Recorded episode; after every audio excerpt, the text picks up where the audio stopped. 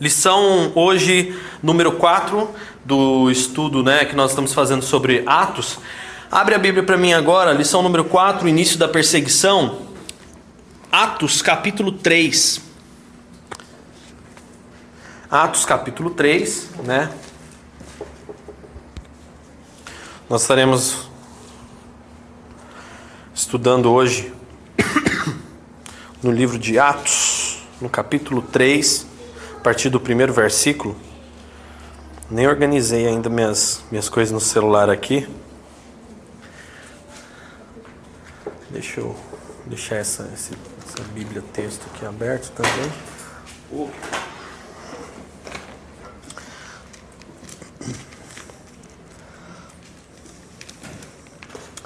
Bom, e aí? E aí que como tudo que a gente sabe, né, até aqui, eles ficaram em Jerusalém, Jesus subiu aos céus, houve ascensão. Depois disso, eles né, viram aqueles dois varões falando para eles: Olha, esse mesmo que vocês, esse mesmo Jesus que vocês viram subir ao céu, da mesma forma ele voltará. Foi muito claro isso. Então, algumas pessoas, né, é, ficam se questionando, por exemplo, assim: Ah, mas Jesus realmente subiu ao céu voando, sumindo entre as nuvens? Sim, isso é fato. Tá? Isso é fato. Porque se esse fato não acontecesse, se fosse somente simbólico, Jesus desapareceu do nada, assim, né? Sei lá, estava aqui de repente sumiu, não apareceu mais. Ficaria estranho. Eles não teriam essa ruptura, não se interromperiam né, aquele momento. Então Jesus sobe aos céus e fica essa mensagem daqueles anjos que falam para eles: ó, da mesma forma que vocês viram no subir, é a forma como ele descerá nas nuvens, entre as nuvens, né? Ele surgirá nas nuvens. E ali eles começam um próximo processo em que eles realmente começam a fazer aquilo que Jesus ordenou. No primeiro passo, sendo ordenado para o quê? Ficar em Jerusalém até que vocês sejam revestidos de poder. Né? E nós vimos isso, que eles ficaram, eles perseveraram. E esse ficar, a gente até mesmo estudou que era uma espera, né? eles estavam à espera de receber poder. E essa espera não era necessariamente uma espera numa sala de espera, né? As pessoas confundem é, é essa lição que nós realmente tivemos. É, foi importante para nós entendermos que essa espera não é uma espera, por exemplo, assim, ficar sentado, ficar parado. Espera não significa inércia, né? não significa uma pessoa inerte sem fazer nada. A espera, ela tem o propósito de promover em você a melhoria para que outras coisas venham a acontecer. E esse é o ponto de vista bíblico da espera. Ah, poxa, por que, que eu não alcancei, né?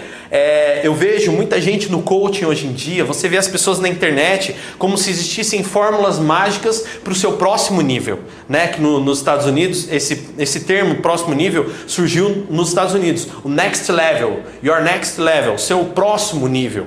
Né? Então os discípulos estavam à espera de um próximo nível.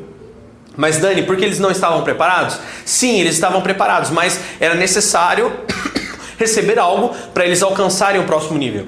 O próximo nível deles naquele momento era esperar. E enquanto esperava, eles buscavam fazer algumas melhorias. E nós vimos isso na lição da espera.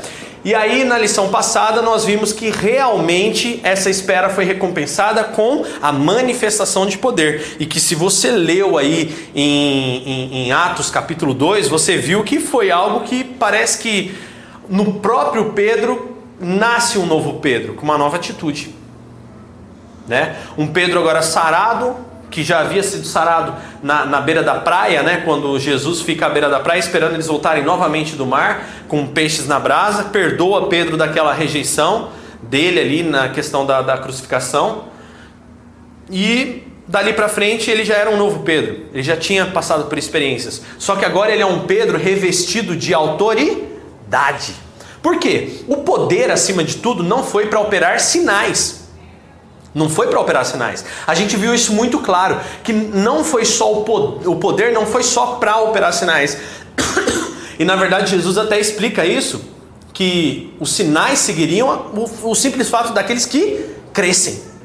Era necessário crer para o sinal acontecer. Então, uma cura, um milagre, algo que acontece, uma oração que gera um efeito milagroso, o que, que vai acontecer? Vai acontecer pela fé.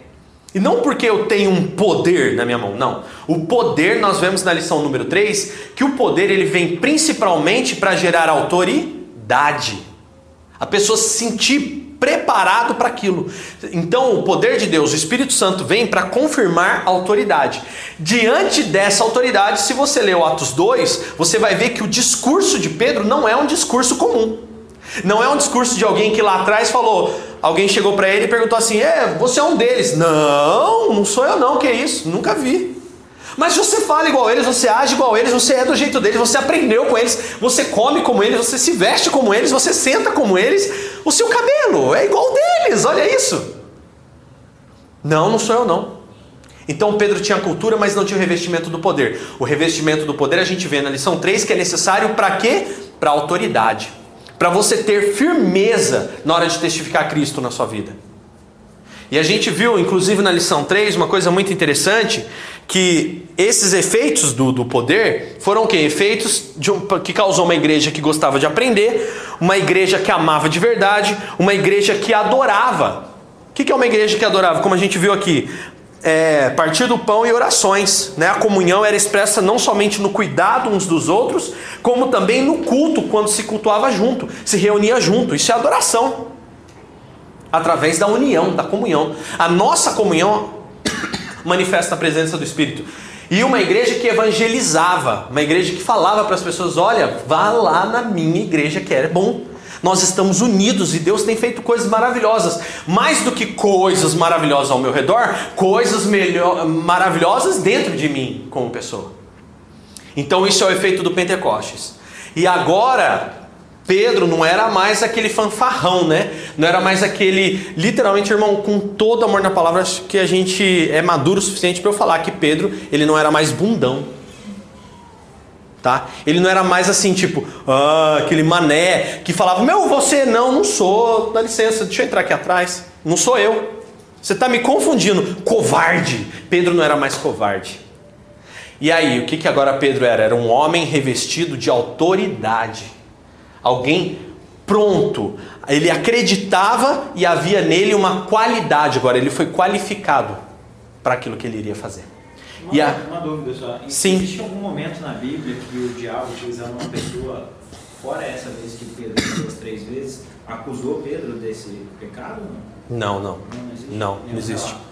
Não, não existe nenhum relato dele ser acusado por isso, né? Não porque houve arrependimento, Entendi. entendeu?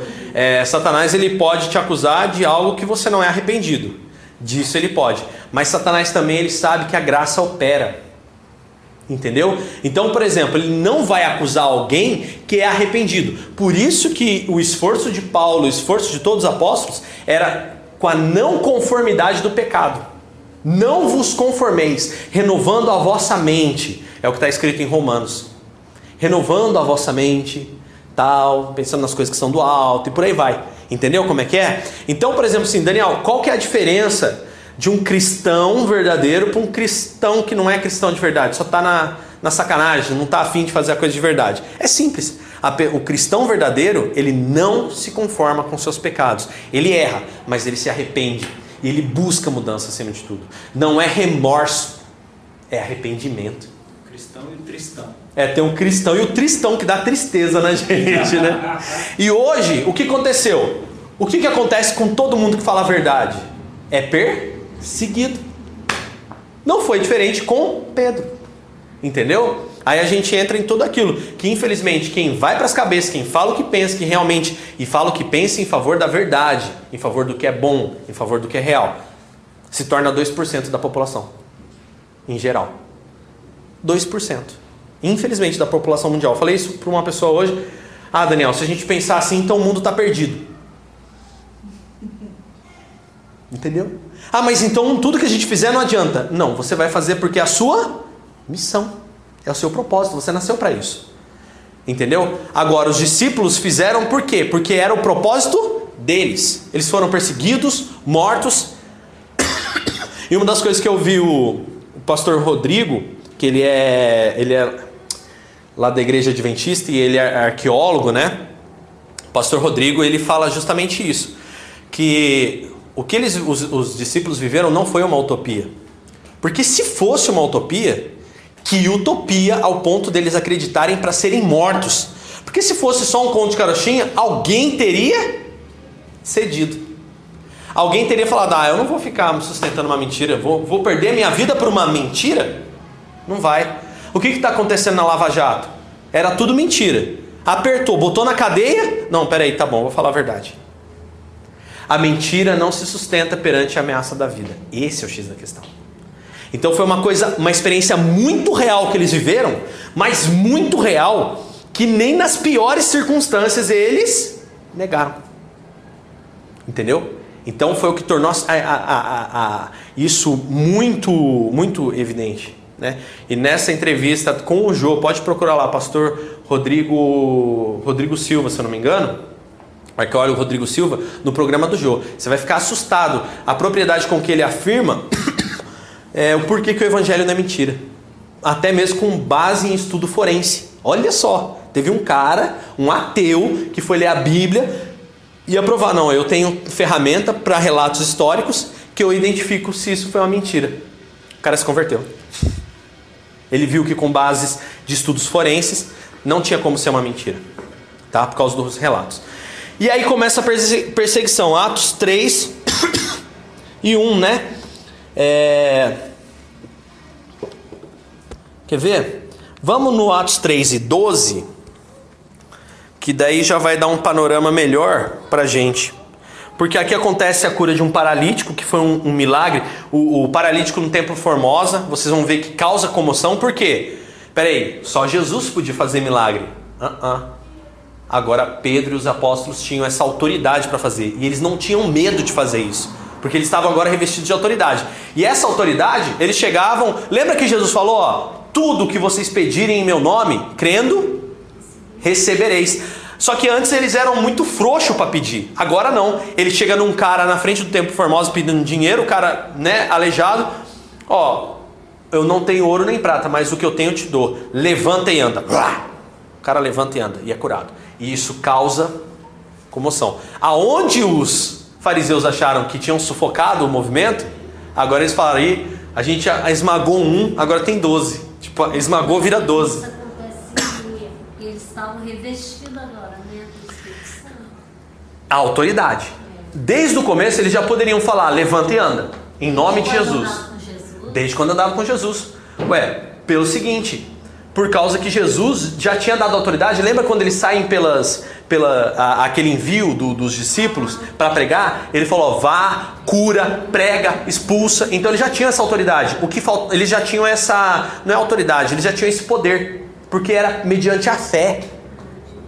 Mediante a fé. Que, que start que deu deles? Porque uh, tem a passagem de Jesus lá. Né? Se vocês tivessem, tivessem a fé, o tamanho um grão de mostarda. Você poderia falar para esse monte. Árvore, vai, tira no mar, você tiraria, no mar. O que, que você acha que deu esse start na fé deles? O que deu start, o que eu acho, não, o que eu tenho que certeza. Deu, o que deu start?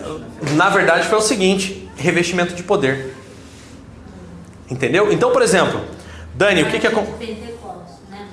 Sim, daquela situação em Pentecostes. Eles foram revestidos, eles ficaram o quê? Eles ficaram revestidos de autoridade. Entendeu? Por exemplo, tem uma manifestação aqui e tal, não sei o que, aí eu vou chegar lá, Zebra, ô!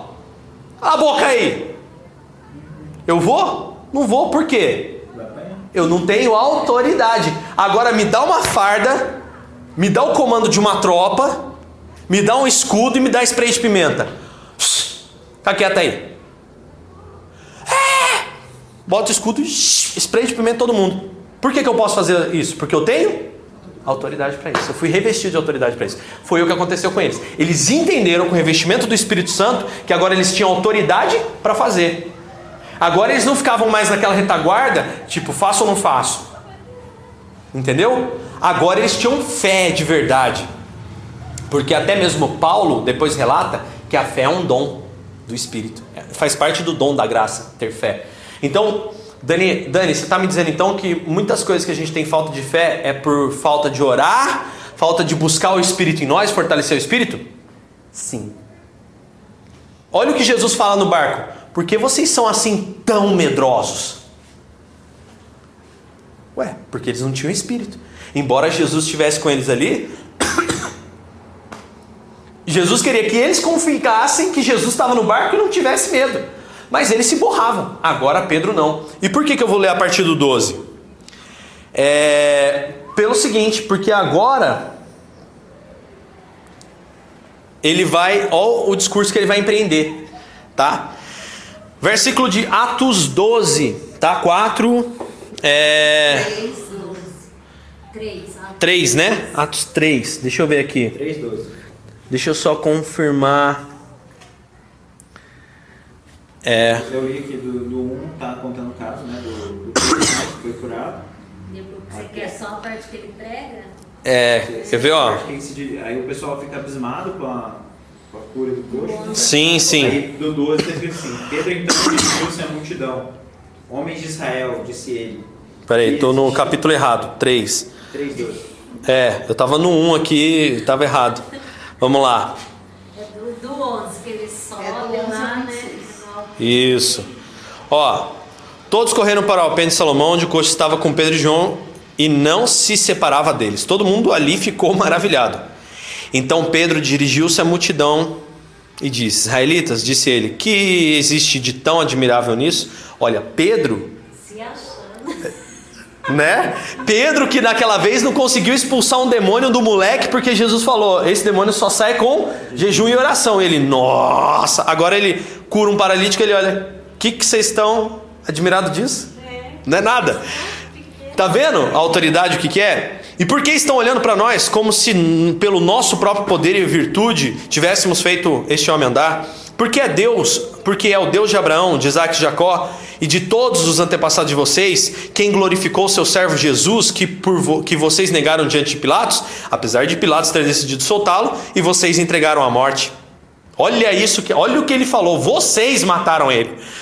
Vocês não o quiseram solto, o santo e justo. Em lugar dele, vocês exigiram a libertação de um assassino. E vocês mataram o autor da vida. Mas Deus o ressuscitou dentre os mortos. E nós somos testemunhas desse fato. Foi o nome de Jesus que curou esse homem. Vocês sabem que ele era coxo antes. A fé no nome de Jesus, a fé que veio por meio dele, é que produziu essa cura perfeita, como todos vocês podem ver. Versículo 17 de Atos 3. Queridos irmãos, ele ainda ironiza, né? Parece. Eu entendo que o que vocês fizeram com Jesus foi por ignorância. E a mesma coisa se pode dizer dos seus líderes. Olha o que ele fala, hein? Porém, Deus estava cumprindo o seu plano por meio dos profetas de Cristo, de que o Cristo devia sofrer essas coisas. Agora, mudem de ideia e de atitude para com Deus, voltando-se para Ele a fim de que Ele possa cancelar o pecado de vocês e mandar da presença do Senhor tempos maravilhosos de alívio e enviar-lhes novamente Jesus, o Cristo de vocês. Porque ele deve permanecer no céu até o tempo da restauração de todas as coisas, conforme foi profetizado desde os tempos antigos. Moisés, por exemplo, disse há muito tempo: O Senhor Deus levantará entre vocês um profeta que se parecerá comigo. Preste atenção com cuidado em tudo quanto ele disser a vocês. Todo aquele que não ouvir seu ensinamento será completamente destruído. Samuel e os outros profetas há muito tempo falaram a respeito do que está acontecendo hoje. Vocês são os herdeiros daqueles profetas e estão incluídos na promessa de Deus aos seus antepassados de abençoar todos os povos da terra por meio da descendência, né, da sua descendência que é Abraão. Essa foi a promessa que Deus fez a Abraão. E logo que Deus ressuscitou o seu servo, ele o enviou primeiro a vocês, homens de Israel, para abençoar a todos, fazendo com que se convertam dos seus pecados. Enquanto, versículo 1 de Atos 4 agora, enquanto Pedro e João estavam falando ao povo, os sacerdotes principais, o comandante da guarda do templo e alguns dos saduceus vieram até eles, muito incomodados porque os apóstolos estavam ensinando ao povo que Jesus havia ressuscitado. Hum, eles prenderam Pedro e João. E como já havia anoitecido, puseram os dois no cárcere até o dia seguinte. Porém, muitos que ouviram a mensagem deles creram, de modo que o número de crentes agora já atingia cerca de 5 mil.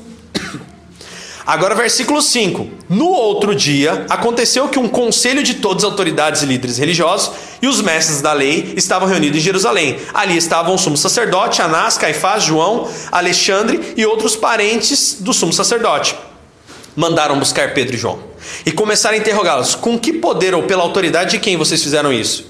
Aí vem a parte que você vê o que, que faz a diferença do poder, né? Então Pedro, cheio do quê?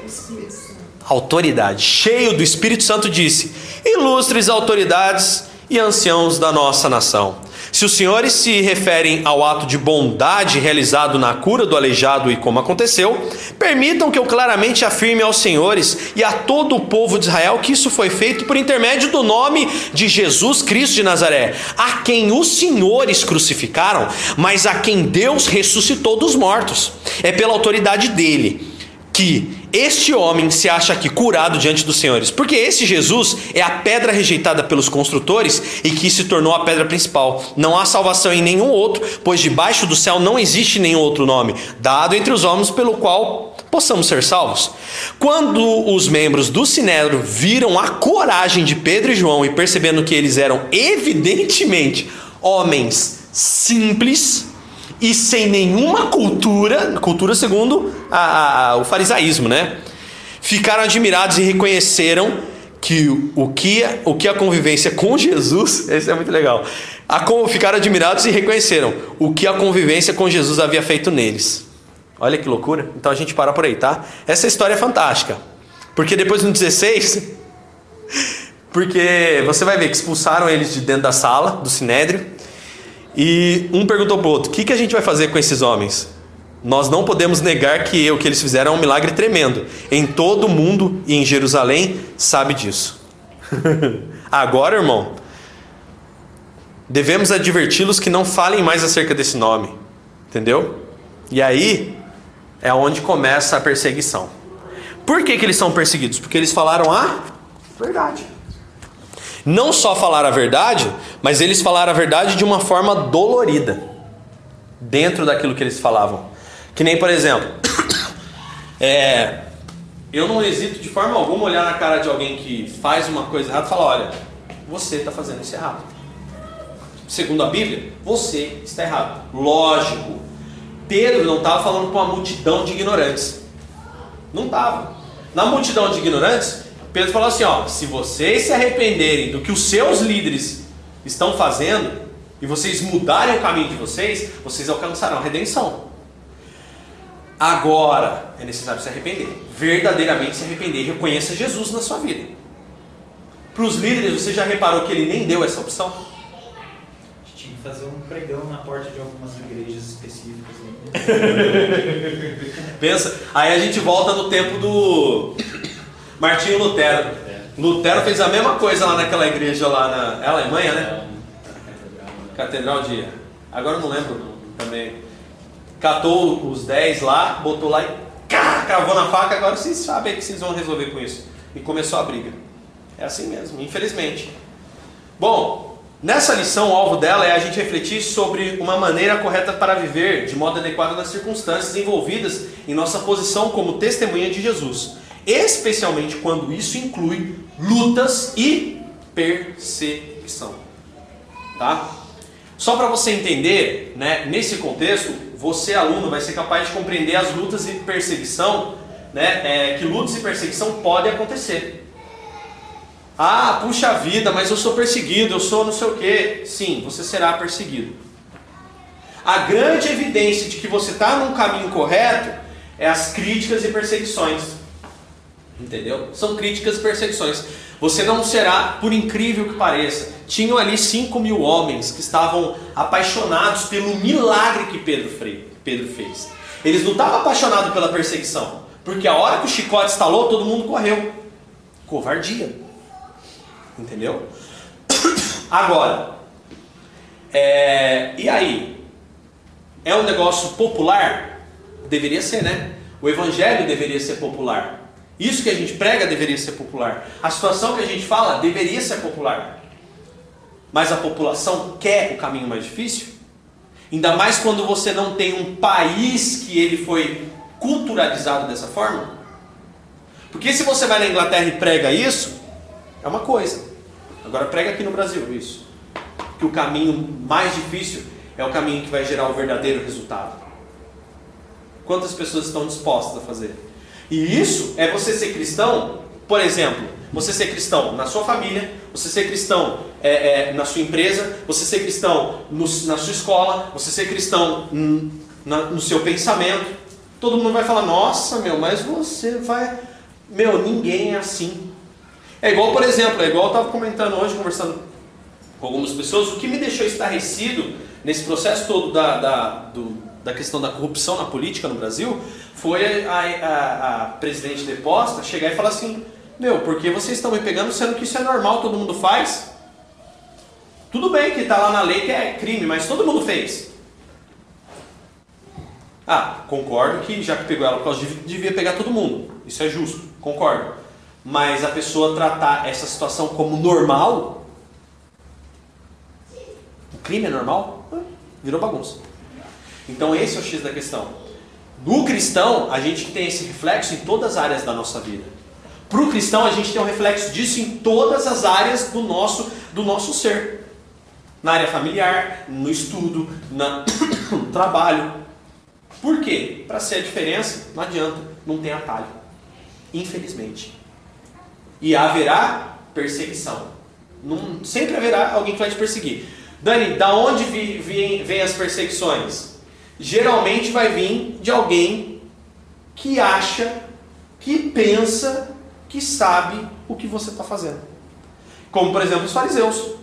Os fariseus não aceitavam aquela, entre aspas, religião, esses caras da cruz de Cristo. Eles não aceitavam. Por quê? Porque ele não é o Cristo. Nós sabemos quem é o Cristo. Nós dizemos quem é o Cristo. Nós dizemos quem é o Messias. Não vocês. Vocês estão errados. E na verdade os fariseus estavam apostatando da fé. Então, o que eu quero dizer com tudo isso? Por exemplo, quem perseguiu a igreja? A própria igreja que deveria se unir a eles. Quem geralmente vai te perseguir? Aqueles que você acha que deveriam se unir a você. Aqueles que você acredita, pô, mas vocês deviam estar junto comigo nessa, vocês não estão vendo? Tá? É justamente os que te perseguem. Ah, de repente, aquele que, que não tem nada a ver com a bagaça, que está lá, que nem, por exemplo, o que, que aconteceu com os gentios? Os gentios acolheram a palavra de Cristo de bom coração. Mas quem deveria receber, que foi o que Pedro falou, rejeitou. E pelo contrário, empreendeu uma situação que eles começaram a perseguir para não. Vamos estipar isso, vamos abafar esses caras.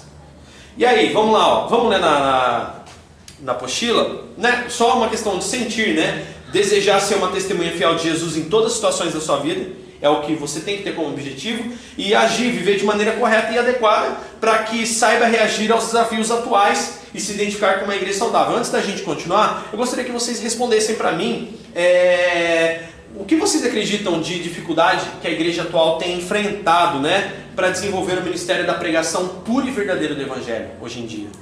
Se vocês pudessem assim me responder aqui com algumas palavras, o que vocês acreditam que é um desafio? Por exemplo, quais são os desafios que nós encontramos? Né? Vamos falar de Brasil, vamos falar da nossa realidade aqui. Estamos num país que não é culturalizado pela cultura do reino, ok? Não é, isso é notório. E a gente encontra desafios para falar da verdade e até mesmo viver a verdade. Vocês poderiam me citar alguns desafios ou algumas é, é, dificuldades mesmo que a gente desafio, eu acredito que ele não mudou dos tempos antigos para os tempos de hoje. Ok. É o povo que tem o conhecimento, mas é, age de maneira diferente do que prega, entende? Sim. Não mudou muito do que era com Pedro e com João lá nesse caso, não. Pessoas que impedem, no caso? Tem conhecimento, sabe? Conhece a palavra, vai aos cultos, vai à igreja, conhece, tem conhecimento, mas não, não age da mesma forma que com o conhecimento que, que tem, entendeu? Certo. Hipocrisia, né? Acho que é a palavra. Seria a hipocrisia, né? Hipocrisia. Era o que os fariseus eram, né? Hipócritas. hipócritas. E hoje, a gente, o que mais tem hoje são pessoas hipócritas, pessoas que vão na igreja e e agem de maneira diferente, não amam o próximo, é, julga, né? Fala, não, isso aí vai pro inferno. Poxa. Eu vejo também que pregam mais os dogmas do que a, o evangelho. A igreja perdeu o evangelho de norte, de certa forma.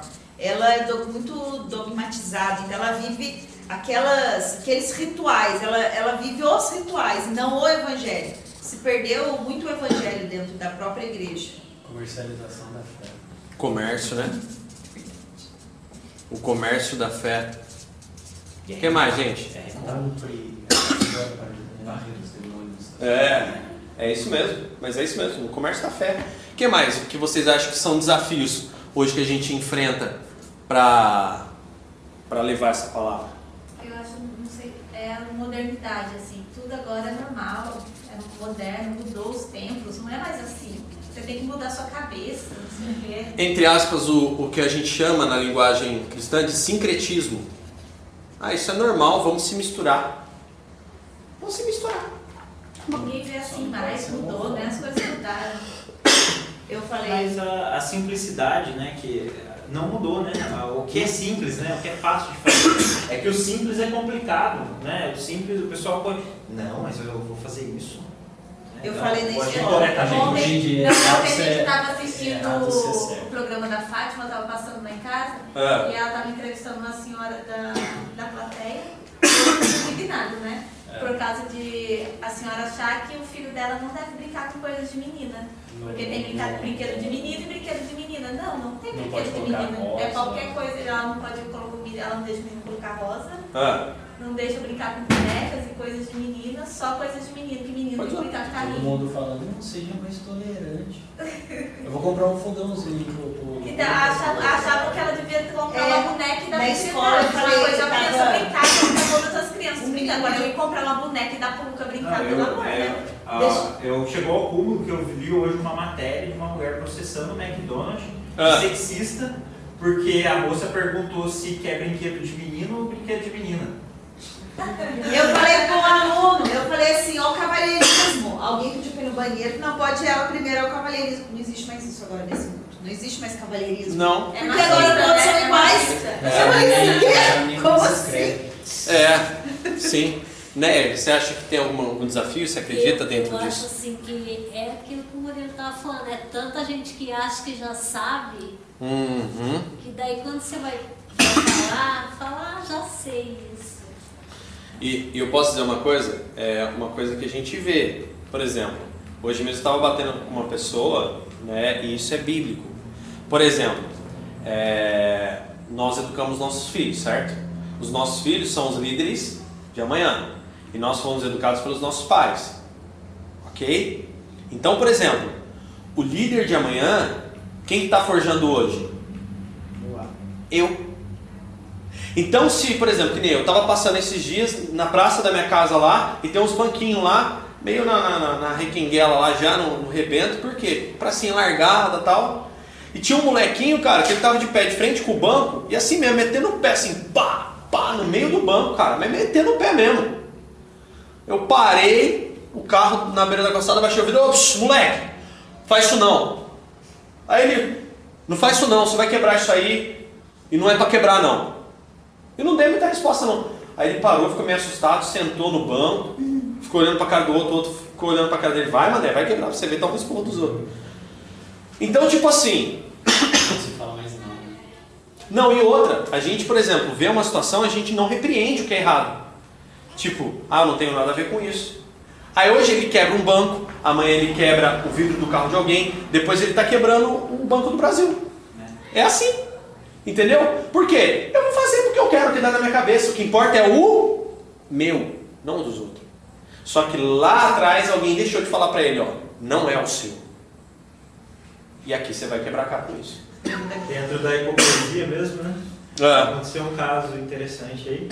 Tenho um conhecido muito católico, muito católico, muito católico. Ah. A gente foi na casa dele, acho que eu já até contei isso pra você. Sim. Na sexta-feira santa. Sexta-feira santa acho que é o dia que não pode comer carne, né? É. É. Aí foi na sexta-feira santa na casa dele, mas nem me toquei, coisa e tal. Ah, vamos pedir uma pizza de calabresa. Opa! Pera aí. Hoje não pode comer carne. É. Ai, nossa, desculpa, né? Aham. É, pede uma de atum aí então e uma diária, né? A gente É. come. Não, tudo bem. Quer uma escola? Toma.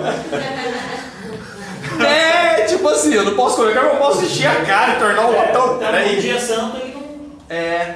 É, é, tá vendo? Não tem lógica, né? O problema do dogma, cara, versus o evangelho, é isso, escraviza a pessoa, a pessoa não sabe pra onde ela pode ir, pra onde ela pode ir. Tipo assim, se entra um, fala isso. Se entra, é, se entra por exemplo, PT, fala uma coisa, se entra PSDB, fala outra. Se entra o, a direita, fala uma coisa, se entra a esquerda, fala outra. Se- aí por isso que eu sou contra esses dogmas tipo trinitariano, unicista. Não. É, Pior, outro, outro dia falaram pra mim assim, tem, tem uma igreja, né? Que agora sim, sim, você não. Pode- A gente não cita nome, né? Porque de repente pode ofender, pode ser a sua igreja que tá ouvindo essa Todo gravação. mundo pode usar calça comprida, desde que não seja na igreja. Daí, uma Ah.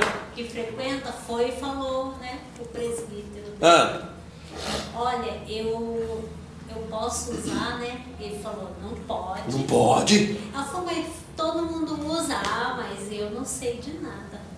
Eu não sei de nada.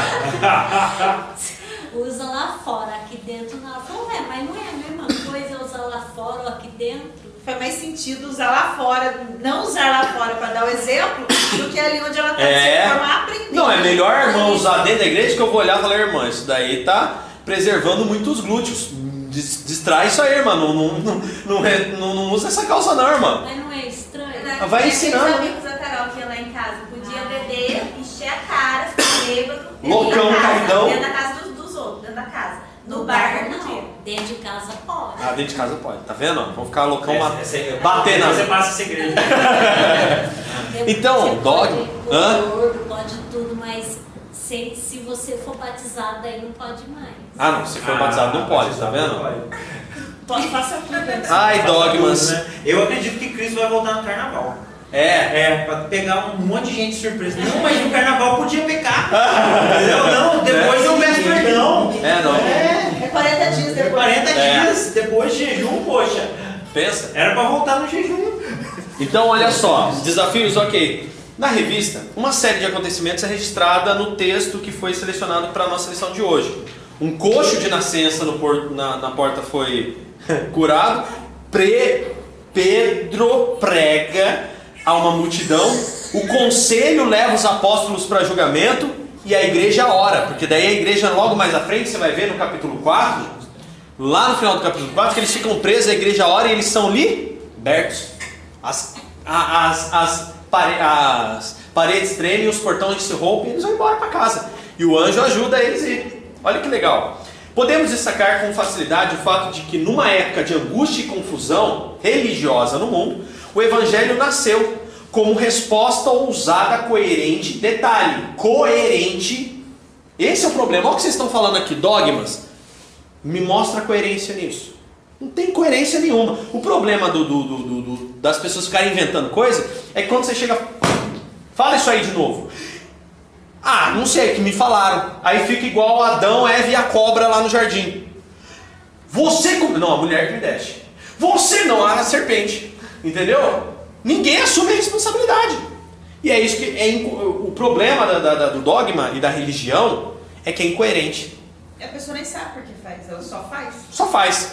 Então olha só. Resposta ousada, coerente e relevante. A igreja primitiva demonstrava amor pelos que sofriam, firmeza para com os que causavam sofrimento e honra ao nome soberano de Jesus como nosso Senhor e Rei, por meio de uma pregação e de um estilo de vida que honrava verdadeiramente a quem? O autor da vida. Então aí o que, que a gente tem? Agora a gente tem a primeira situação, né, que era o povo. Tinha uma característica do povo. O que temos na Bíblia é uma visão de pessoas reais que viviam seus problemas e suas igrejas, né? As alegrias. Suas alegrias, perdão, tinham endereço, identidade, sonhos e planos. O texto apresenta algumas marcas específicas daquelas pessoas. Era um povo, primeira, de- primeira das coisas, era um povo carente. Tá? Era um povo carente. Olha só, o ministério do Senhor Jesus foi marcado pelo atendimento a gente sofrida que vivia naquela terra em seu tempo. O ministério da igreja não seria muito diferente. Quando o Senhor falou aos seus discípulos que deveriam ser o sal da terra e a luz do mundo, certamente falava de uma terra em risco de perdição e carente de sal e luz. Os discípulos iniciaram o ministério confrontados pela realidade da existência de mendigo, coxo, miserável, e sem dúvida aquele homem coxo era representativo da sociedade em que o reino de Deus seria implantado, como também do contexto em que nós vamos servir ao Senhor nos dias atuais.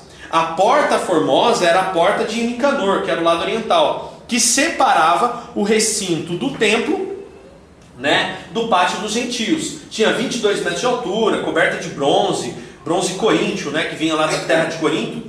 Segundo os estudiosos, ela era realmente majestosa, superando em glória as que eram cobertas de ouro ou prata, mesmo sendo de bronze. Nos dias de hoje, não podemos fugir à percepção de que é possível existir uma igreja rica e opulenta bem perto de pessoas com suas carências evidentes. Uma igreja rica, opulenta, no meio de um, no meio de um bando de miseráveis. Você conhece algum lugar aqui perto assim? Né? Aqui do ladinho, né? Pô, uma puta de uma igreja gigantesca, lindo, com comércio. Agora tem shopping, vai ter não sei o que, passa a andando por cidade dentro. Não tem nem esgoto. A cidade não tem nem esgoto. É a mesma coisa que eu vou falar pra você. Eu tenho na Avenida do Braz, lá na, na- na Celso Garcia. Eu tava pensando nela, nem pensei Não, nessa. aqui, eu pensei aqui, eu vou bater pra tudo que é lado hoje. Eu pensei aqui em Aparecida, opa, falei, mas eu também pensei, sabe aonde? No Jardim do Vale. Eu tenho lá uma igreja de Fregalvão enriquecendo num bairro afundado em droga. Eu tenho em São Paulo uma Avenida Celso Garcia mergulhada na- na- na- na, no crack, na prostituição e numa série de coisas que eu já dei uma caminhada por lá, uma vez quando eu estava até perdido procurando um remédio para Carol, de noite. E eu posso dizer uma coisa, existe uma esquina em que de um lado existe um monumento chamado Templo de Salomão, e na outra esquina existe um templo todo feito de vidro da Assembleia de Deus do Braz. Coisa que ninguém fala. E fora Deus é amor. Fora Deus é amor, que é lá no, Que é um quarteirão. é um quarteirão inteiro cheio de mendigos em volta, que não se faz nada por eles. Nenhuma ação social. Nada. Não se faz nada. Tem um palavrão. Aí o que, que acontece? Meu, vamos falar da Celso Garcia. Todo mundo meteu o pau no tempo de Salomão, porque o tempo de Salomão, ah, que esse dinheiro podia ter feito, podia ter acontecido. Mas eu posso dizer uma coisa, até a própria Assembleia de Deus meteu o pau no Edir Macedo, porque o Edir Macedo construiu aquela biga daquela igreja, que não sei o quê. Mas disse que não é ele sozinho, né? Foi um monte de igreja junto. É, Não, o, o Templo Salomão É. foi a Universal. Foram sozinha a Universal, junto com as filiais deles, que eles tinham um envelopinho para mandar dinheiro para a sede. Você já viu uma mais pobrinha, mas também não um pouco exagerada? Ah. É ali perto da, no pedreiro. O pedregulho ia falar dela Nossa, vocês nem conseguem acabar, é de tanto que eu ostentava. Foi um sonho. Então, Mas é. tá funcionando? É. Tá Sabe que funcionando. os meus alunos já É, então, tá funcionando, eles estão aos poucos terminando. Vamos lá, vamos, vamos, vamos só entender esse contexto? Vamos, vamos entender esse contexto. É, eu tenho uma igreja, aí a Assembleia de Deus meteu o pau no pessoal da Universal porque levantou esse templo. Aí eu posso dizer uma coisa? Na mesma esquina, tipo assim, a igreja está ali onde está o Murilo, eu estou aqui na esquerda, o Murilo é o Templo de Salomão e eu sou a Assembleia de Deus do Braz. Sabe quantas pessoas cabem na Assembleia de Deus do Braz? 10 mil pessoas sentadas do mesmo jeito. As paredes são feitas de vidro até um teto, cara. Você, quando chega à noite, você vê todinha a concha acústica da igreja, que é uma concha realmente, para 10 mil pessoas, você olha de fora, você enxerga tudo lá dentro. Feito de vidro. Com praça de alimentação, caramba, quatro lá dentro, se eu não me engano. Livrarias e não sei o que, tudo lá dentro. O que, que vocês estão fazendo diferente? Ah, a diferença é só que a gente. Não, a gente não fez o templo de Salomão. É, vocês não fizeram o templo de Salomão, vocês fizeram o templo da Assembleia de Deus. Do pastor Samuel Ferreira, Samuel Bezerra, sei lá o nome dele. E a ajuda às viúvas, aos órfãos?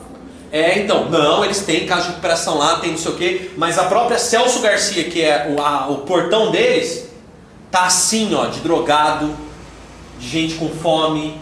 Aquele, aquela, aqueles dados que eu trouxe domingo, 70 milhões de pessoas, nunca se teve tanta fome na Terra como hoje em dia. Nem na época do We Are the World não teve tanta fome quanto tem hoje em dia.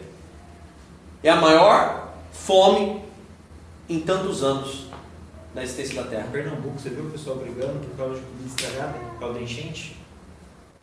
Entendeu? Aí eu posso falar pra você, tudo bem que a Universal faz aqueles negócios lá, mas pelo menos a Universal tem uma fazenda chamada Nova Canaã, lá no meio do, do sertão, que fica irrigando o sertão para um monte de gente trabalhar. Ah, a Universal faz o que faz, mas quando teve aquele desastre em Santa Catarina, eles foram uma das iniciativas que mais fizeram é, ação lá para eles. Ué, e vocês estão fazendo o quê? E vocês têm um tempo para 10 mil pessoas também. Então, esse é o X da questão. Um, sempre vai haver um povo carente. E o que, que a gente faz? Entendeu? Olha só. É o que eu vejo que a Universal faz, né? Agora a gente já falou o nome. Sim. Eles trabalham onde eles comunicam como esse povo carente entende. Porque a grande falha está na comunicação. Sim. E a Universal, ela, ela determina, porque para esse povo, se você falar subjetivamente, eles não entendem. Não. Esse povo mais carente. E a Universal, ela fala, faz isso, faz isso, faz aquilo, faz isso, faz isso. E, a- e existem melhores dentro da Universal. Pessoas. Existem. Com exceção da, da- da- do cúmulo de pedir muito dinheiro, que é um cúmulo, um cúmulo de uma hora, E- pede grana 4, 5 vezes. E o detalhe também, que vamos lá, é, um- existe uma, uma outra coisa que eu não concordo com eles, que é esse ensino é, é, dogmatizado com o judaísmo. Entendeu? Esse dogma judaico. E é uma coisa que fere. A gente não vive mais de acordo com o judaísmo fariseu nem nada. Entendeu? E esse é o X da questão. Eles ensinam isso e, e isso, teoricamente, entendeu? Todos esses dogmas precisam ser fundamentados para eles continuarem fazendo com que as pessoas fiquem apegadas ao dinheiro. E esse é X da questão. E o trabalho que é feito, porque Jesus, vamos lá, Jesus também fazia um puta de um trabalho, um baita de trabalho é, é, social, social assistencialista, né? Por exemplo, tanto que chegou um momento que Jesus chega pro, pro, pro povo lá em João e fala assim, ó, vocês estão aqui, vocês não estão aqui por causa da minha palavra, nem por causa dos meus sinais. Vocês só estão aqui por causa do pão e da água que eu dou para vocês, do peixe. É por isso que vocês estão aqui.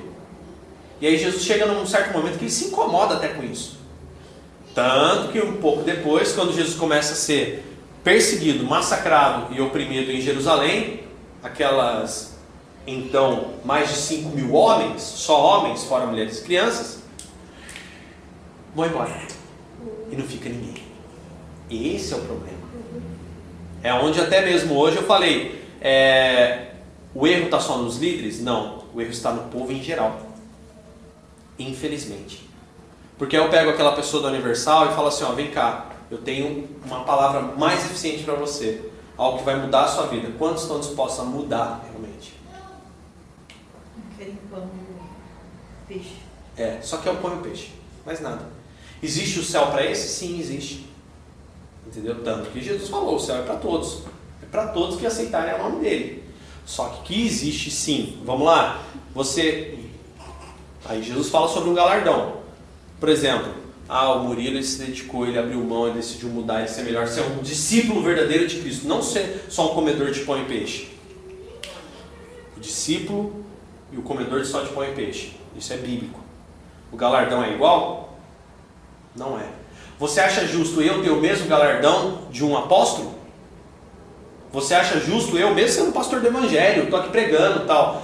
Mas desculpa, a gente vai ver aqui que o que eles passaram foi, de certa forma, um pouco pior que a gente. Foi pior. Hoje eu estou aqui com uma Bíblia na mão que eles escreveram para mim. Eles escreveram com os próprios punhos e o próprio sangue. Sangue derramado na rua. Então vamos lá, chega no céu, você acha justo eu sentar naquela cadeira onde deveria estar um apóstolo, junto do lado do apóstolo? É claro que não. O apóstolo tem que estar lá na frente e eu tenho que estar aqui. Por quê? O galardão dele tem que ser muito maior. Por exemplo, o camarada que teve a besteira de falar que ah, eu tenho a bênção de Abraão. Eu tenho a mesma unção de Abraão. Ah, amigo, por favor, Abraão estava num tempo que não tinha, não tinha Espírito Santo. Ele, teve que, ele foi o pai da fé porque ele, ele, acreditou no negócio pura e simplesmente por acreditar.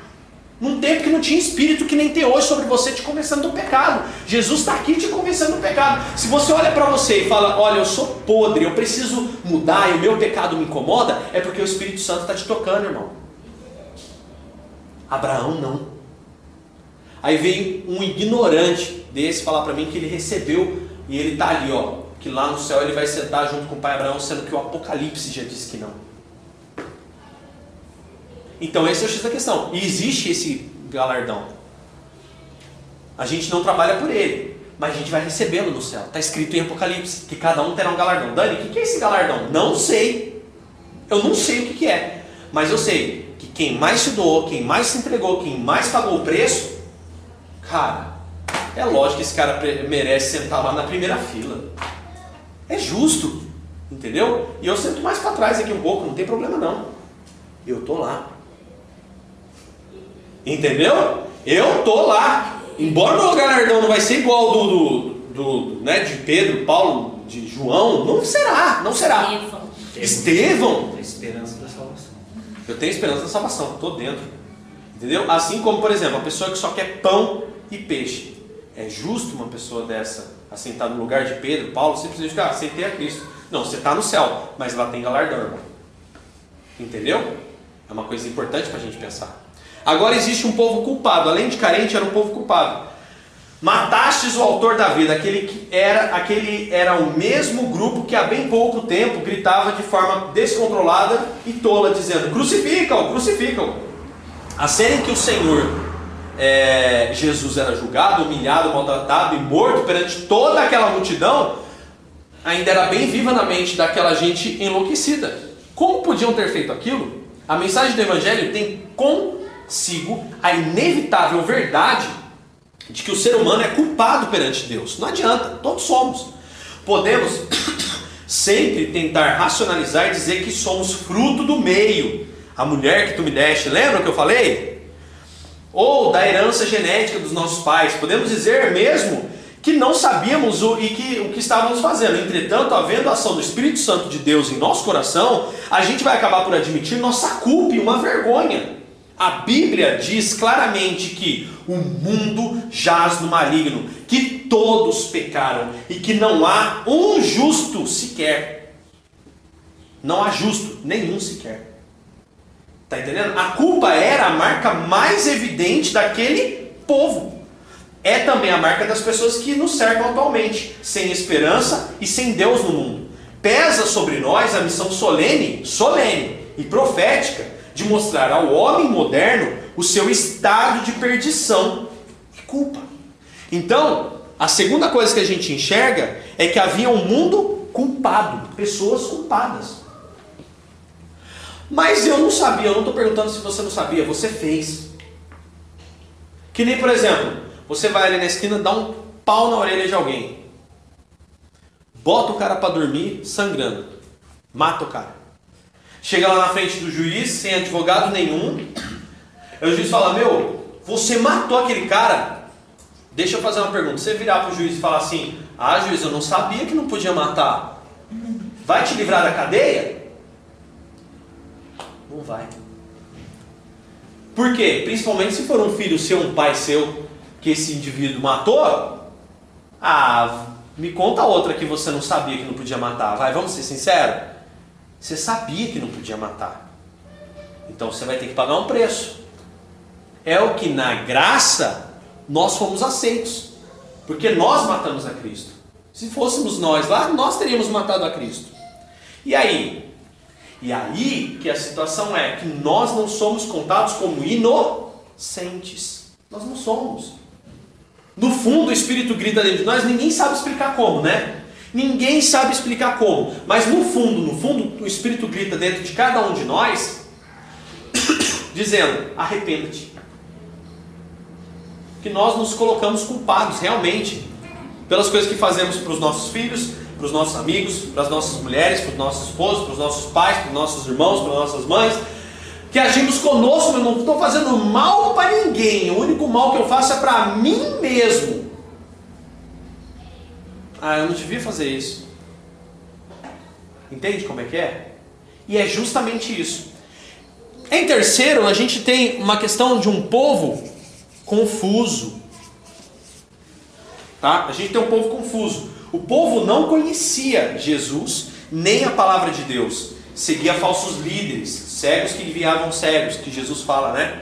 No sistema legal brasileiro, ninguém pode alegar ignorância para se livrar da culpa por algum crime cometido, tá vendo? Interessante? Na visão bíblica, a ignorância também não isenta de culpa aquele que envolveu, se envolveu no pecado. O apóstolo Paulo chega a dizer é, que não levou Deus em conta os tempos da ignorância, mas imediatamente ele adverte os seus ouvintes que o tempo propício para arrependimento é agora, em Atos 17:30. Olha, Deus não leva em tempo seu, não, não leva em consideração o tempo de ignorância, mas você sabe que está errado. Então se arrependa agora. Passe a mudar, entendeu? A falta de conhecimento e a confusão religiosa da nossa gente brasileira e da raça humana em geral deve ser motivo de compaixão por parte de todos nós que já fomos alcançados pela mensagem do Evangelho, tá? Do outro lado, entendemos que não podemos nos acomodar e nos dar por satisfeito, dizendo que o melhor é que permaneçam ignorantes para que não lhes seja imputado pecado. Não é isso não. Nossa responsabilidade bíblica é atuar de forma eficaz e responsável para que conheçam a luz do Evangelho e sejam salvos da ignorância e do pecado por meio de quem? De Jesus, nosso Salvador. Então, por exemplo, ah, a gente citou nome aqui. Eu citei nome sim. Por quê? É, a gente tem hora que a gente é tão ético, e tão ético, e tão ético, que a gente esquece que tem hora que o nosso excesso de ética impede que a verdade seja dita. Ah, não, você é ético. Não, peraí, tem hora que não dá para ser ético. Tem hora que eu estou vendo, vamos lá, eu tenho o meu parente, a pessoa que está sentada do meu lado, acreditando naquela mentirada toda, eu, eu, só eu começo com um questionamento. Você não acha tudo isso estranho? Isso não é estranho para você? Isso não sou estranho? É, vamos lá, imagina Jesus. Imagina Jesus. Você acha que Jesus faria o que essa pessoa está fazendo? No duro, hein? Como diz o Silvio Santos. No duro, responde para mim no duro. Você acha? Ah, é meio estranho, né? Mas eu já vi pessoa tão simples falar isso. Mas ele é o pastor. Mas ele é o pastor. Como que ele pode fazer isso? Olha que cabeça. Algumas pessoas estão dispostas a caminhar. Outras pessoas não estão. E algumas pessoas vão achar, é, realmente ele está pisando na bola. Vamos caminhar? Vai dar um pouquinho de trabalho, mas é simples. Mas não é fácil. Lembra aquela brincadeira? É simples, mas não é fácil. É simples, não é fácil. Então fica nessa, né? Tem pessoas que já falam, então tá bom, não é fácil, mas é simples, não é? É. Então vou fazer. Já tem pessoas que quando você fala que é simples, mas não é fácil, ah, aqui pra mim tá bom, bom, tá melhor. Não, vou ficar na minha mesmo. Tá? Então, a primeira coisa que os discípulos encontram, um povo carente, culpado e além de tudo confuso. Era essa, esse era o cenário. Agora ele encontra as autoridades. Que autoridades? Autoridades. Primeiro, autoridades que foram o que? Acusados. Ou oh, oh. autoridades acusadas. Nossa, parece que eu conheço um país assim. O Sinédrio era um corpo de autoridades judaicas que funcionava durante o governo romano com o poder para julgar os próprios judeus. Era composto por 71 líderes, sendo muitos deles ex-sumo sacerdote, entre 37 a.C. e 67 d.C., foram pelo menos 28 deles. O sumo sacerdote de ofício era o presidente natural. Esses líderes tinham amplos poderes, exceto para a morte. Então, por exemplo, Jesus, por que, que ele foi levado para Roma para ser julgado? Porque, embora segundo a lei judaica ele tinha sido condenado, para ser executado tinha que ser levado para Roma. Para matar alguém tinha que levar para Roma, porque daí era pena de execução. Liderar um povo. Isso só na época de Roma ou antes dos judeus existia pena de morte? Já, já existia pena de morte entre eles, desde Moisés. Não guardou o sábado, irmão? Tá morto. É. O sábado era um, era um, era um pecado que. Você não guardou o sábado, não está trabalhando sábado? Deus mandou. Mata esses daí que estão desobedecendo. Matava, cara. Não tinha boi, não. E quando o povo não queria matar, Deus só falava assim: afasta. A terra engoliu os caras. Que foi o que aconteceu com a família lá, que era primo, os primos de Moisés lá. Tá? O próprio Deus falava: só afasta um pouquinho, por favor. De repente a terra afundava. Ou senão ele falava assim, afasta mais um pouco. E descia fundo do céu, bum, queimava todo mundo. Vocês não vão matar, não? Pode deixar que eu dou um jeito. Era assim que Deus agia. Nossa, Dan, mas por que ele agia assim? Porque eram neandertais, praticamente os neandertal. O povo que estava ali. Um pouco melhorado, tá? É um homem das cavernas um pouquinho melhorado. Então, se Deus não chegasse e matasse os caras, eles nunca. Nossa, eu tenho que obedecer, porque não tinha espírito. Então acontecia, Deus, ó, vai morrer, vai, vai morrer. Nossa, não é mesmo que morre, rapaz, tem que obedecer. Então eles passaram a viver assim. Entendeu? Passaram a viver assim. Liderar um povo significa gozar certos privilégios, mas também assumir responsabilidades. O mesmo grupo que conduziu o povo numa desenfreada loucura responsável pela crucificação de Jesus estava agora perante os discípulos que expunham publicamente a sua culpa. Vocês mataram o autor da vida. Pesado isso, né? E aí agora vem uma segunda situação. Eles, além de serem autoridades culpadas, acusados, eles eram agora ressentidos. Eita, isso é muito chato. O que, que eram os ressentidos? Os apóstolos traziam a público argumentos e provas evidentes que comprometiam as autoridades dos judeus. Não havia como fugir ao fato de que um homem coxo de nascença, muito conhecido pela comunidade, porque era de nascença, né? Havia sido curado. E a cura se dera em nome de Jesus a quem Deus ressuscitou, que é o que a gente estava lendo. O tema ressurreição foi usado pelos apóstolos em diversas ocasiões, com especial atenção em confrontos com autoridades, já que a elite do sinédrio era formada por fariseus e saduceus, que era a classe que tinha matado Jesus. Eles que julgaram e mataram Jesus. Os fariseus aceitavam a ressurreição, mas os saduceus tinham um ponto fundamental de sua fé, a negação, da negação forte dessa possibilidade. Então, por exemplo, o fariseu aceitava que pudesse ressu- ressurgir mortos. O saduceu, embora fosse judeu, embora fosse uma classe judaica, eles viravam falando, que mané ressurri- ressurreição nada, ninguém ressuscita não. Isso era a base da fé de um saduceu, tá? É, além disso, os saduceus criam que a messiânica, que a era messiânica, havia sido instalada no período dos macabeus, que era um período histórico, né? É, o grupo que liderou guerras de libertação no período interbíblico, entre o livro de Malaquias e os evangelhos. Então o saduceu ainda acreditava que Jesus não era o Messias, porque o Messias já tinha vindo na era dos macabeus. Piorou. Tinha um outro Messias. Eles achavam que era outro Messias. Agora, já o fariseu, até hoje está esperando. É, pode vir aí, hein? Desse modo, não aguardavam o Messias. Não é de se admirar que esses líderes estivessem incomodados, ressentidos e ainda perturbados. Uma das marcas da chegada do Evangelho no Brasil foi também a pregação de um Jesus ressuscitado, não preso num crucifixo. Também foi ponto de enorme tensão o fato de que as pessoas eram convidadas a aceitarem Jesus e se converter, enquanto diziam que o Evangelho já havia chegado com os colonizadores que cristianizaram o Brasil. Era evidente a falta de sinais de novo nascimento e da pessoa de Jesus na vida dos homens. Esse é o grande X da questão. Se os colonizadores trouxeram Jesus para os índios, por que não há nova transformação? Por que, que continua se sendo a mesma coisa? Por que, que não há um renovo?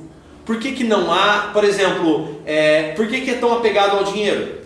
Por que, que não há, ao invés de corrupção, a correção? Se Jesus está instaurado no lugar, algo tem que mudar, tem que acontecer. Então, se ah, os padres jesuítas trouxeram Jesus para o índio, era para a gente estar num país sem corrupção. Ou se houvesse corrupção, como eu falei, estava conversando hoje a respeito desse assunto, era para ser, por exemplo, que nem é, esses países europeus aí, Irlanda, é, Suíça, Dinamarca, Noruega. Dani, lá tem corrupção? Tem. Mas se for pego, ai, tá enrolado. Nos Estados Unidos tem roubo? Tem. Tem ladrão? Tem. Mas se for pego, o que, que vai acontecer? Vai preso, vai pagar, vai estar lascado. Acabou.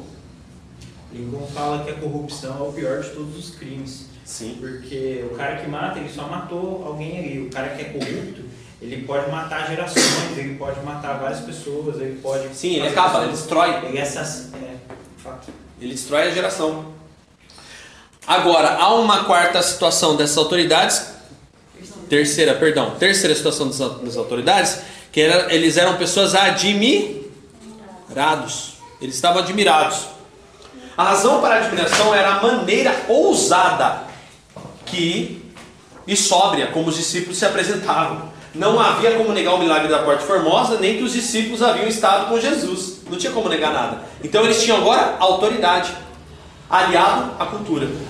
Em todos os tempos se pode notar a busca de milagres no meio religioso, mas não bastam milagres quando as marcas de um verdadeiro encontro com Jesus não são evidentes no crente. O milagre, a bênção extraordinária, o êxtase são sempre fatos de momentos especiais. E seus efeitos passam. Tá? Isso é muito importante gravar. As marcas do caráter de Cristo na vida da igreja têm efeitos estruturais e continuados, tornando-se argumentos irrefutáveis para o mundo. Então, por exemplo, foi até o testemunho que a, falei na semana passada, torno contar agora. Amanda com o Fábio me contando ali que um filho de, de pastor tendeu para a homossexualidade. A homossexualidade dentro do cristianismo nós não cremos, nós cremos na heterossexualidade. E esse garoto se sentindo pesado, se sentindo culpado, cedendo às suas tentações carnais. Esse garoto pega e vai num evento grande de Pentecostes na cidade, chega lá, tal, aí o pastor fala com ele, e é através de poder, e era Deus falando, era Deus falando. Ó, se você não levantar vir aqui, eu vou falar, vou falar o número do seu RG para você saber que é com você. Autoridade. Autoridade. Aí o garoto levanta, vai, enquanto está no meio do caminho, ele sente como uma grande garra pega no peito dele, ele se joga ali no chão e começa a arrepender. Creio nisso. E aí, Dani, depois que ele levantou, saiu dali, o que, que aconteceu? Ele continua homossexual. Mas na hora ele não sentiu o poder de Deus, na hora ele não se arrependeu, na hora ele não fez sim. Mas eu posso dizer uma coisa? Você pode ser curado, você pode ser liberto, você pode ter um encontro com Deus, uma luz bem forte vir sobre a sua vida, mas se você não conhece Jesus, tudo isso passa. Os sinais passam. Jesus curou milhares de pessoas. Eu digo milhares porque no Evangelho de João fala: olha, o que Jesus fez não teria livro para escrever. O quanto de coisa que Jesus fez, ok? E quantas pessoas ficaram ao lado dele na cruz? Ninguém. Lado- Os ladrões lá, e um ainda xingando: desce daí, desce daí, se você é o, crente, o Cristo, desce, vamos arrebentar tudo junto. Livra você, livra nós também. Ele tem que aguentar Satanás na boca daquele cara. Onde estavam os discípulos? Os discípulos do cara. E Jesus curou? Um monte. Ah, por isso a gente não cura? Cura. Vem cá, a gente ora e cura. Acabou. Pela fé. Agora, o que, que acontece? Essa marca passa, o efeito passa, então é necessário cultura. Quatro. Número 4. Eram ameaçadores. Ok? Ameaçadores. Dr. John Stott lembra que se o protagonista de Atos 1 e 2 é o Espírito Santo, parece que o de Atos de 3 a 6 é o diabo. Ele pa- aparece em todo momento. A arma primitiva do diabo era a violência física, algo já previsto por Jesus em Lucas 6, do 22 ao 26, que é o que a gente leu esses dias aqui, 12, 10, 11, 12. E geralmente a violência se faz acompanhar por ameaça. A história da igreja repleta de situações em que a ameaça foi usada pelo diabo e seus instrumentos humanos. Basta lembrar a igreja primitiva, a Inquisição, antes e logo depois da Reforma Protestante, e o tempo dos missionários pioneiros no Brasil, especialmente no final do século XIX início do século XX. Os atuais, os dias atuais, são também repletos de ameaças. Pode-se verificar esse fato nos países nos quais a perseguição a cristãos, por exemplo, ou de maneira mais sutil na vida na maioria dos crentes, né, da maioria dos crentes que desejam sinceramente viver de maneira cristã. A palavra de Deus diz que o futuro também será marcado por ameaças. E o auge disso será manifestado na pessoa do anticristo. Ok? Bom, hoje essa lição, como eu falei, é uma lição mais extensa. E aí na terça-feira que vem, por isso que eu não passei a tarefa, eu já tinha percebido isso. Primeiro que algumas pessoas não tinham revista, mas como vocês trouxeram a revista, na semana que vem, é, eu gostaria que vocês. Eu tenho três tópicos aqui sobre os apóstolos. Aí eu vou pedir para Camila Partur me falar sobre essa parte 1 do Havia Poder. A Pri com o Murilo né, falar a parte 2, Havia Mensagem. E aí a Neia, né, que tem esse pedacinho um pouquinho menor aqui, né? Já que a Neia está sozinha, né, Neia? É, a parte 3 é Havia Fruto, né? Que é aí a situação dos apóstolos. Então a gente viu até aqui hoje que havia uma situação do povo, situação das autoridades, e agora a gente vai ver a situação dos apóstolos na próxima aula. E aí a gente vai iniciar a aula na semana que vem falando sobre isso e concluindo esse, esse primeiro, é, esse, nessa, nessa primeira, na primeira parte da aula a gente vai concluir essa aula número 4 e já vai entrar na aula número 5, que na aula número 5 a gente vai ver que logo após os discípulos baterem de frente, automaticamente Satanás começa a rebater. E aí é onde começam os martírios. É onde começam. Aí é onde essas ameaças, esses líderes ameaçadores, começaram a matar.